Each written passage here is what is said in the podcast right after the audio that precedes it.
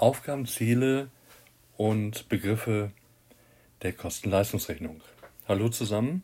Kosten-Leistungsrechnung ist nicht unbedingt das Lieblingsfach von Auszubildenden und ich kann äh, Sie und euch beruhigen. Es ist auch nicht das Lieblingsfach von äh, ausgelernten Mitarbeitern in der Verwaltung. Kosten-Leistungsrechnung ist auf den ersten Blick einfach kompliziert. Es äh, gibt ganz andere Begriffe wie in der Finanzbuchhaltung und wir wollen heute wollen wir uns die Aufgaben und Ziele der Kosten-Leistungsrechnung theoretisch im Podcast mal anhören. Im Video später in unserem Kanal auf YouTube sieht man dann auch eine Abgrenzungsrechnung und wie man recht leicht an einem Beispiel eine Abgrenzungsrechnung dann anschließend vollziehen kann. In der Praxis wird oft unter abrechnungstechnischen organisatorischen Gesichtspunkten zwischen Finanzbuchhaltung einerseits und Finanzbuchhaltung oder Betriebsbuchhaltung andererseits unterschieden.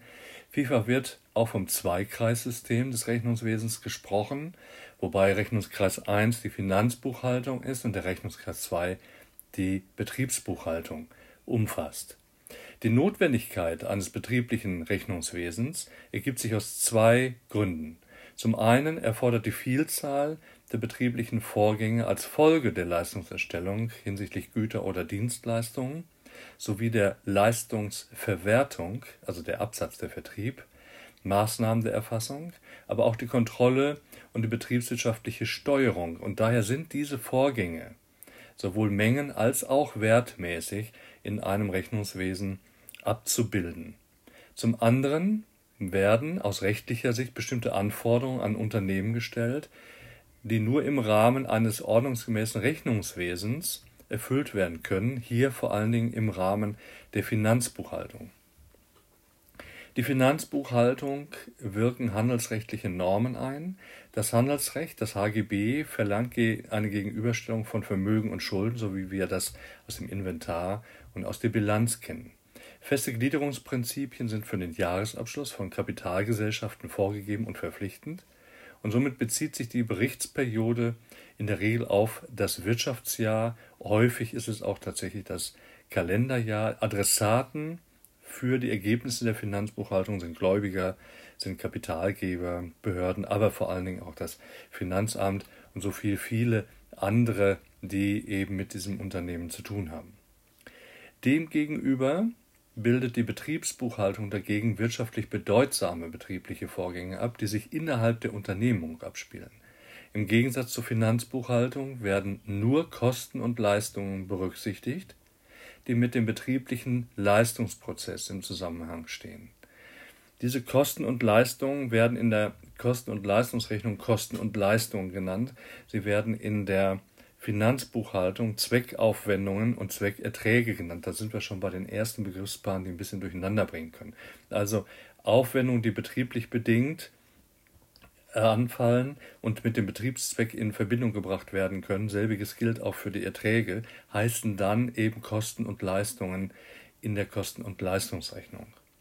Die Betriebsbuchhaltung oder die Kosten-Leistungsrechnung beruht auf freiwilliger Einrichtung durch die Unternehmen selbst. Die Gestaltung der Form und des Inhalts bleibt dem Unternehmen überlassen. Es gibt also keine zwingende Voraussetzung dafür, dass man eine Kosten- und Leistungsrechnung eben vorhalten muss. Aber warum tut man das? Die Hauptziele nämlich, daran sieht man das auch, bestehen nämlich darin, dass man Selbstkosten ermittelt, dass man seine Leistungen abbilden möchte und dass man pro Artikel und Warengruppe Selbstkosten ermitteln möchte, damit man im weiteren Verlauf die Wirtschaftlichkeit überprüfen kann, Deckungsbeiträge errechnen kann oder einfach eine Bereitstellung der Information für zukünftige Planungen und Entscheidungen hat. Und wir unterscheiden nochmal externes Rechnungswesen, Finanzbuchhaltung. Es gibt eine gesetzliche Vorgabe, HGB, Abgabenordnung, Einkommensteuergesetz, besteht aus Handelsbilanz, Erfolgsrechnung, Steuerbilanz und steuerlicher Erfolgsrechnung, Adressaten, Geschäftsführung, Finanzbehörden, Banken, Aktionäre, der Arbeitnehmer gegebenenfalls und seine Vertreter sowie die Lieferanten internes Rechnungswesen, Kosten-Leistungsrechnung oder auch Betriebsbuchhaltung genannt. Sie ist freiwillig, Sie besteht aus Kosten-Leistungsrechnung, aber auch einer erweiterten internen Erfolgsrechnung. Adressaten des internen Rechnungswesens sind die Geschäftsführung, Abteilungsleiter, Kostenverantwortliche und alle, die sich mit diesem Unternehmen inhaltlich beschäftigen, also auch die Mitarbeiter, die eventuell Einblick in die Kostenleistungsrechnung kriegen sollten. So, nächster Schritt, wir tauchen ein in die Kostenleistungsrechnung, gucken uns folgende Begriffe an. Einmal Begriffe, die aus dem externen Rechnungswesen kommen, wie zum Beispiel Auszahlung, Einzahlung, Ausgaben, Einnahmen, Aufwendungen, Erträge und dann die Begrifflichkeit des internen Rechnungswesens, hier allen voran die Kosten und Leistungen. Man kommt häufig durcheinander. Auszahlungen und Einzahlungen. Auszahlung ist ein Abgang von liquiden Mitteln. Eine Einzahlung das Gegenteil der Zufluss von liquiden Mitteln. Demgegenüber stehen Ausgaben, Einnahmen.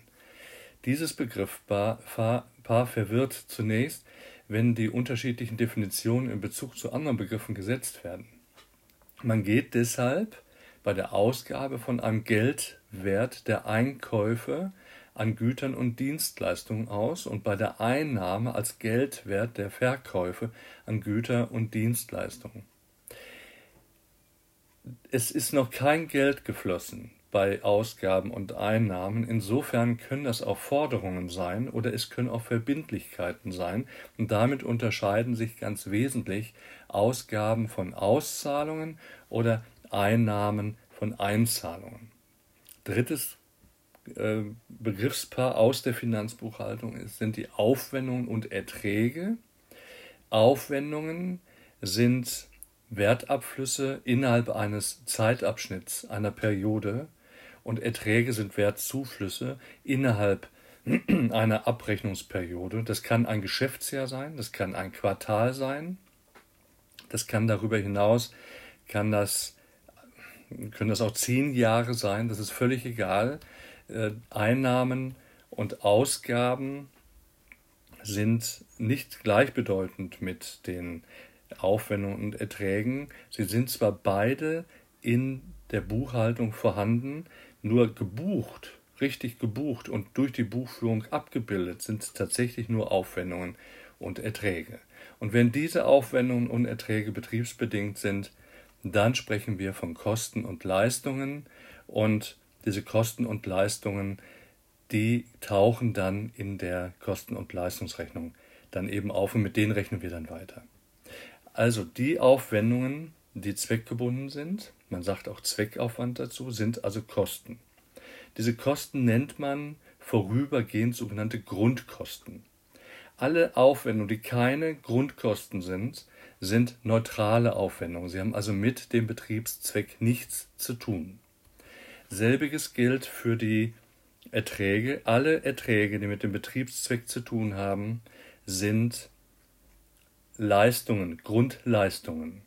Alle Leistungen oder alle anders, alle Erträge, die nichts mit dem Betriebszweck zu tun haben, fallen raus für die Kostenleistungsrechnung und sind dann sogenannte neutrale Erträge. Darüber hinaus arbeitet die Kostenleistungsrechnung, weil sie einen großen kalkulatorischen Anteil hat, also sie berechnet Dinge, die noch nicht so eingetreten sind. Sie kalkuliert also etwas für die Zukunft und somit kalkuliert sie mit Kosten, die vielleicht gar nicht so richtig angefallen sind. Und Kosten, die nicht richtig angefallen sind, aber mit denen sie trotzdem rechnet für zukünftige Projekte, sind sogenannte kalkulatorische Zinsen, kalkulatorische Abschreibungen, kalkulatorische Miete, der kalkulatorische Unternehmerlohn und äh, kalkulatorische Wagnisse. Das sind alles angenommene Posten, mit denen die Kosten-Leistungsrechnung darüber hinaus noch rechnet. Diese ganzen Zusatzkosten haben aber keine Abbildung in der Finanzbuchhaltung. Es gibt also dafür kein Konto in der Finanzbuchhaltung für den Unternehmerlohn. Unternehmerlohn, der kalkulatorische Unternehmerlohn beispielsweise, ist nur ein angenommener Unternehmerlohn, mit dem der Unternehmer arbeitet, um zu sehen, wie hoch sein Mindesteinkommen ist. Es ist nicht gleichzusetzen oder er ist nicht gleichzusetzen mit der Gehaltsauszahlung, sondern es ist nur eine angenommene Größe. Somit sind die Zusatzkosten prägend für die Kosten-Leistungsrechnung und finden sich nicht wieder in der Finanzbuchhaltung. Vorhin haben wir über neutrale Aufwendung, neutrale Erträge gesprochen und damit beenden wir auch diese kleine Einführung in die Kosten-Leistungsrechnung, nachdem wir das etwas konkretisiert haben. Bitte merken, neutrale Aufwendungen gliedert man in drei unterschiedliche Aufwendungsarten. Es handelt sich dabei um betriebsfremde Aufwendungen, um außerordentliche Aufwendungen oder periodenfremde Aufwendungen. Betriebsfremde Aufwendungen sind zum Beispiel Zahlungen für etwas, was mit dem Betrieb nichts zu tun hat. Zum Beispiel Aufwendungen ähm, stellvertretend für den Inhaber, die eigentlich privat sind. Außerordentliche äh, Aufwendungen sind schwankende oder unvorhergesehene Aufwendungen. Das kann die zum Beispiel eine Reparatur sein, ein Umweltschaden sein, die die Versicherung nicht gedeckt hat. Und periodenfremde Aufwendungen sind häufig Steuernachzahlungen, die ein anderes Wirtschaftsjahr betreffen. Und diese neutralen Aufwendungen, die beachtet die Kostenleistungsrechnung nicht. Und selbiges gilt auch für die sogenannten betriebsfremden und außergewöhnlichen Erträge sowie periodenfremden Erträge. Auch das sind alles neutrale Erträge. Betriebsfremd wäre zum Beispiel, dass man Erträge für eine Lagerhalle bekommt, die mit dem eigentlichen Betriebszweck nichts zu tun hat. Außergewöhnliche Erträge wäre zum Beispiel, dass man ein Wirtschaftsgut verkauft was äh, aber man nicht unbedingt damit gerechnet hat, dass man dieses Wirtschaftsgut in der Höhe verkauft und periodenfremde äh, Erträge sind zum Beispiel, wenn das Finanzamt Steuerrückzahlungen plant oder durchführt, mit dem man vielleicht für dieses Jahr gar nicht gerechnet hat, weil sie ein anderes Wirtschaftsjahr be beachten bzw. betreffen.